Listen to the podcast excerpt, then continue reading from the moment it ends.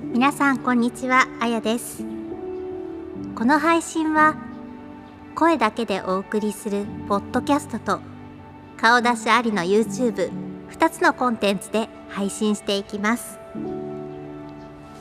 今日は青空の下で青空文庫から注文の多い料理店宮沢賢治の作品を朗読したいと思います。注文の多い料理店。宮沢賢治。二人の若い紳士がすっかりイギリスの兵隊の形をしてピカピカする鉄砲を担いで白熊のような犬を2匹連れてだいぶ山奥の木の葉のカサカサしたところをこんなことを言いながら歩いておりました。全体ここらの山はけしからんね。鳥も獣も一匹もいやいがらん。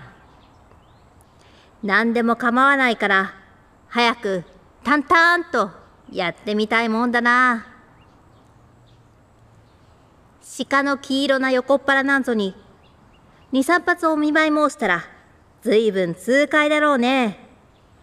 くるくる回ってそれからドタッと倒れるだろうね。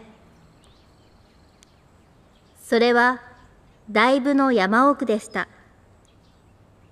案内してきた専門の鉄砲打ちもちょっと孫ついてどこかへ行ってしまったくらいの山奥でした。それにあんまり山がものすごいのでその白熊のような犬が2匹一緒にめまいを起こしてしばらくうなってそれから泡を吐いて死んでしまいました。実に僕は2400円の損害だ。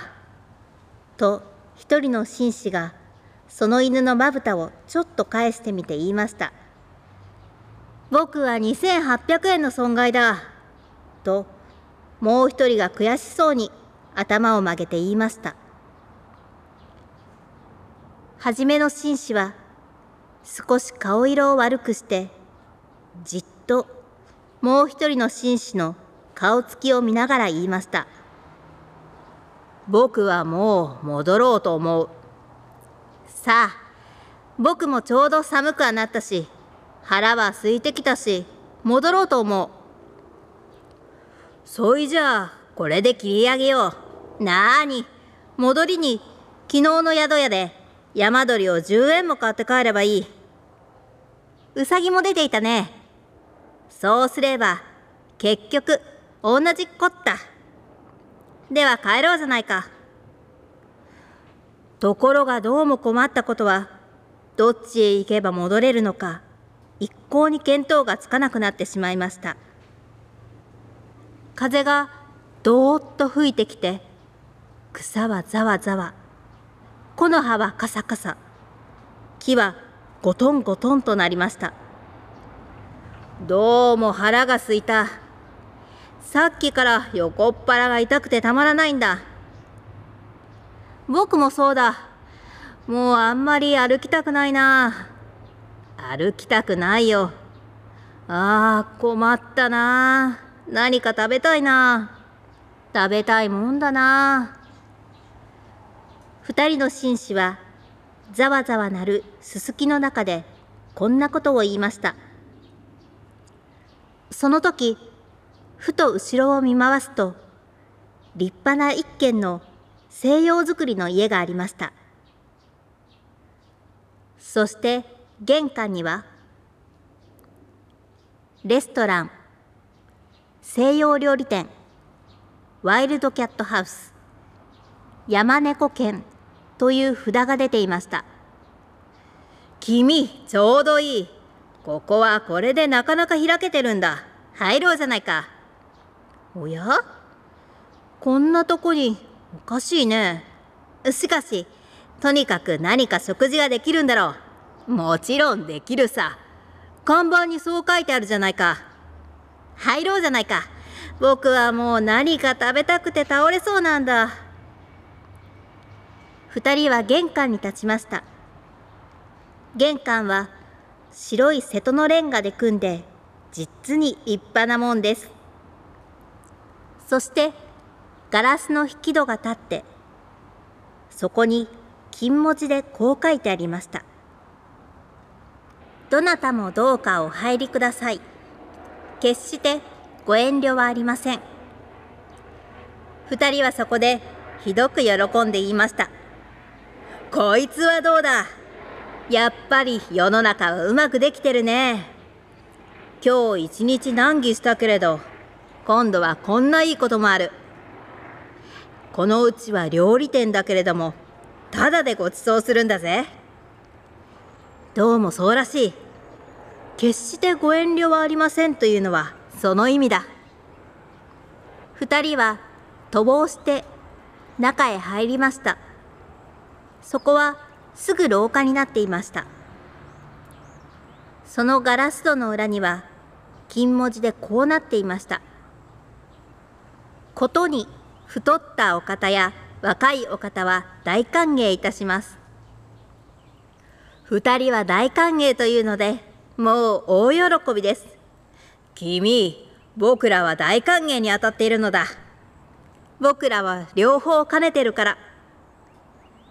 ずんずん廊下を進んでいきますと、今度は水色のペンキ塗りの戸がありました。どうも変なうちだ。どうしてこんなにたくさん戸があるのだろう。これはロシア式だ。寒いとこや山の中はみんなこうさ。そして二人はその扉を開けようとしますと上に黄色の字でこう書いてありました。当軒は注文の多い料理店ですからどうかそこはご承知ください。なかなか流行ってるんだ。こんな山の中で。そりゃそうだ。見たまえ、東京の大きな料理屋だって大通りには少ないだろう。二人は言いながらその扉を開けました。するとその裏側に注文はずいぶん多いでしょうがどうかいちいちこらえてください。これは全体どう言うんだ？一人の紳士は顔をしかめました。うん、これはきっと注文があまり多くて支度が手間取るけれどもごめんくださいということだ。そうだろう。早くどこか部屋の中に入りたいもんだな。そしてテーブルに座りたいもんだな。ところがどうもうるさいことはまた扉が一つありましたそしてその脇に鏡がかかってその下には長い柄のついたブラシが置いてあったのです扉には赤い字で「お客様方ここで紙をきちんとしてそれから履物の泥を落としてください」と書いてありました。これはどうももっともだ。僕もさっき玄関で山の中だと思って見くびったんだよ。作法の厳しい絵だ。きっとよほど偉い人たちがたびたび来るんだ。そして二人はきれいに髪を削って靴の泥を落としました。そしたらどうです？ブラシを板の上に置くにいなや。そいつがぼーっとかすんでなくなって風がどーっと部屋の中に入ってきました二人はびっくりして互いに寄り添って扉をガタンと開けて次の部屋へ入っていきました早く何か温かいものでも食べて元気をつけておかないともう途方もないことになってしまうと二人とも思ったのでした。扉の内側にまた変なことが書いてありました。鉄砲と弾をここへ置いてください。見るとすぐ横に黒い台がありました。なるほど。鉄砲を持って物を食うという法はない。いやー、よほど偉い人が始終来てるんだ。二人は鉄砲を外し、帯皮をほどいて、それを台の上に置きました。また黒い扉がありました。どうか帽子と街灯と靴をお取りください。どうだ？取るか仕方ない、取ろう。確かによっぽど偉い人なんだ、奥に来てるのは。二人は帽子とオーバーコートを釘にかけ、靴を脱いでペタペタ歩いて扉の中に入りました。扉の裏側には、ネクタイピン、カフスボタン、メガネ、財布、その他金物類、ことに尖ったものはみんなここに置いてください。と書いてありました。扉のすぐ横には黒塗りの立派な金庫もちゃんと口を開けておいてありました。鍵まで添えてあったのです。はは何かの料理に電気を使うと見えるね。金気のものは危ない。ことに尖ったものは危ないという、こう言うんだろう？そうだろう。してみると、勘定は帰りにここで払うのだろうか。どうもそうらしい。そうだきっと。二人はメガネを外したり、カフスボタンを取ったり、みんな金庫の中に入れて、パチンと錠をかけました。少し行きますと、また戸があって、その前にガラスの壺が一つありました。戸にはこう書いてありました。壺の中のクリームを顔や手足にすっかり塗ってください。見ると確かに壺の中のものは牛乳のクリームでした。クリームを塗れというのはどういうんだ？これはね、外が非常に寒いだろう部屋の中があんまり暑いとひびが切れるから、その予防なんだ。どうも奥にはよほど偉い人が来ている。こんなとこで案外僕らは貴族と近づきになるかもしれないよ。二人は壺のクリームを顔に塗って手に塗ってそれから靴下を脱いで足に塗りましたそれでもまだ残っていましたから。それは二人ともめいめいこっそり顔へ塗るふりをしながら食べました。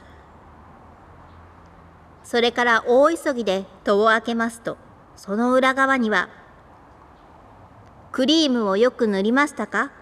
耳にも塗りましたか?」と書いてあって小さなクリームの壺がここにも置いてありました。そうそう。僕は耳には塗らなかった危なく耳にひびを切らすとこだったここの主人は実に用意周到だね。ああ、細かいとこまでよく気がつくよ。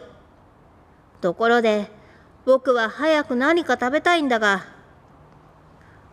どうもこうも、どこまでも廊下じゃ仕方ないね。すると、すぐその前に次の戸がありました。料理はもうすぐできます。15分とお待たせはいたしません。すぐ食べられます。早くあなたの頭に瓶の中の香水をよく振りかけてください。そして戸の前には金ピカの香水の瓶が置いてありました。二人はその香水を頭へパチャパチャ振りかけました。ところがその香水はどうも巣のような匂いがするのでした。この香水は変にすくさい。どうしたんだろう。間違えたんだ。下女が風邪でもひいて間違えて入れたんだ。二人は扉を開けて中に入りました。扉の裏側には大きな字でこう書いてありました。いろいろ注文が多くてうるさかったでしょう。お気の毒でした。もうこれだけです。どうか体中に壺の中の塩をたくさんよく揉み込んでください。なるほど。立派な青い瀬戸の塩壺は置いてありましたが、今度という今度は二人ともぎょっとして、お互いにクリームをたくさん塗った顔を見合わせました。どうもおかしいぜ。僕もおかしいと思う。たくさんの注文というのは、向こうがこっちへ注文してるんだよ。だからさ、西洋料理店というのは、僕の考えるところでは、西洋料理を来た人に食べさせるのではなくて、来た人を西洋料理にして食べてやるうちという、こういうことなんだ。これは、その、つ、つ、つまり、ぼ、僕らが、ガタガタ震え出して、もう物が言えませんでした。そ、その僕らが、うわガタガタ震え出して、もう物が言えませんでした。逃げガタガタしながら、一人の紳士は後ろの戸を押そうとしましたが、どうです?戸はもう一部も動きませんでした。奥の方にはまだ一枚扉があって、その大きな鍵穴が二つつき、銀色のフォークとナイフの形が切り出してあって、いや、わざわざご苦労です。大変結構にできました。さあさあ、お腹にお入りください。と書いてありました。おまけに、鍵穴からは、キョロキョロ二つの青い目玉がこっちを覗いています。うわーガタガタガタガタ、うわーガタガタガタ。二人は泣き出しました。すると、戸の中では、こそこそ、こんなことを言っています。ダメだよ。もう気がついたよ。塩を揉み込まないようだよ。当たり前さ。親分の書きようがまずいんだ。あそこへいろいろ注文が多くてうるさかったでしょう。お気の毒でしたなんて、間抜けなことを書いたもんだ。どっちでもいいよ。どうせ、僕らには骨も分けてくれやしないんだ。それはそうだ。けれども、もしここへあいつらが入ってこなかったら、それは僕らの責任だぜ。呼ぼうか。呼ぼう。おい、お客さん方。早くいらっしゃい、いらっしゃい。いらっしゃい。お皿も洗ってありますし、ナッパももうよく塩で揉んでおいておきました。あとは、あなた方とナッパをうまく取り合わせて、真っ白なお皿にのせるだけです。早くいらっしゃい。へい、いらっしゃいいらっしゃい。それとも、サラダはお嫌いですか？それならこれから火を起こしてフライにしてあげましょうか。とにかく早くいらっしゃい。二人はあんまり心を痛めたために顔がまるでくしゃくしゃの紙くずのようになりお互いにその顔を見合わせブルブル震え声もなく泣きました。中ではふっふっと笑ってまた叫んでいます。いらっしゃいいらっしゃい。そんなに泣いてはせっかくのクリームが流れるじゃありませんか。へい、ただいま、じき持ってまいりやす。さあ、いらっしゃい。早くいらっしゃい。親方がもうナフキンをかけて、ナイフを持って舌なめずりして、お客様方を待っていられます。二人は泣いて泣いて泣いて泣いて泣きました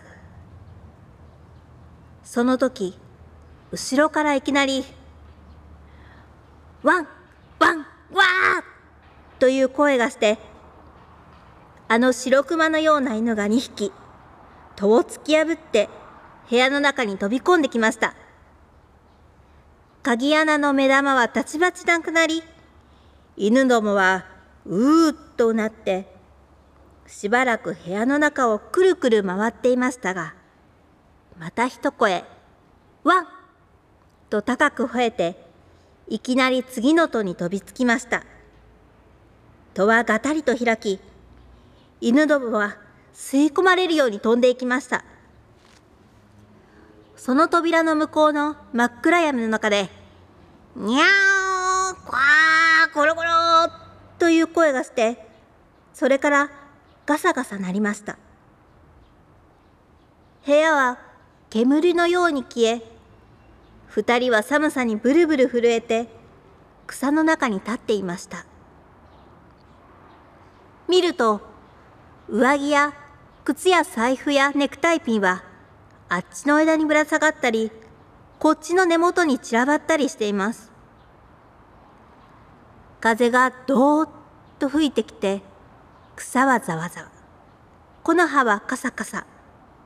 木はゴトンゴトンとなりました。犬がふーっとうなって戻ってきました。そして後ろからは「旦那旦那!」と叫ぶものがあります。二人はにわかに元気がついて「おーい！おーい！ここだぞ。早く来い!」と叫びました。身の帽子をかぶった専門の漁師が草をざわざわ分けてやってきました。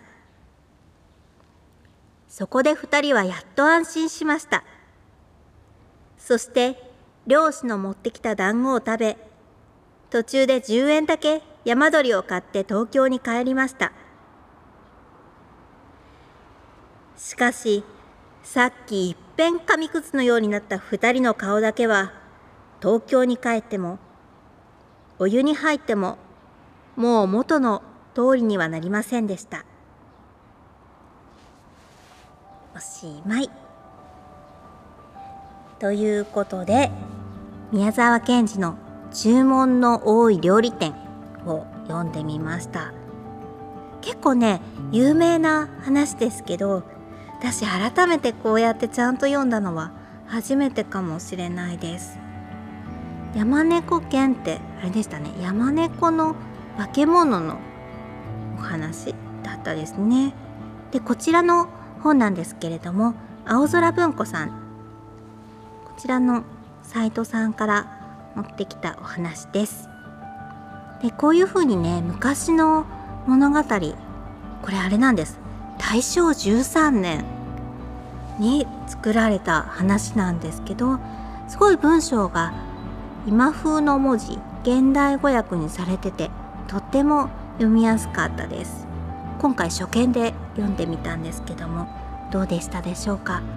もうちょっとねキャラ分けをして読んだ方が良かったかななんて最後思ったんですけども。読んでる私もとっても楽しく読めました。では次回の朗読もお楽しみにしてください。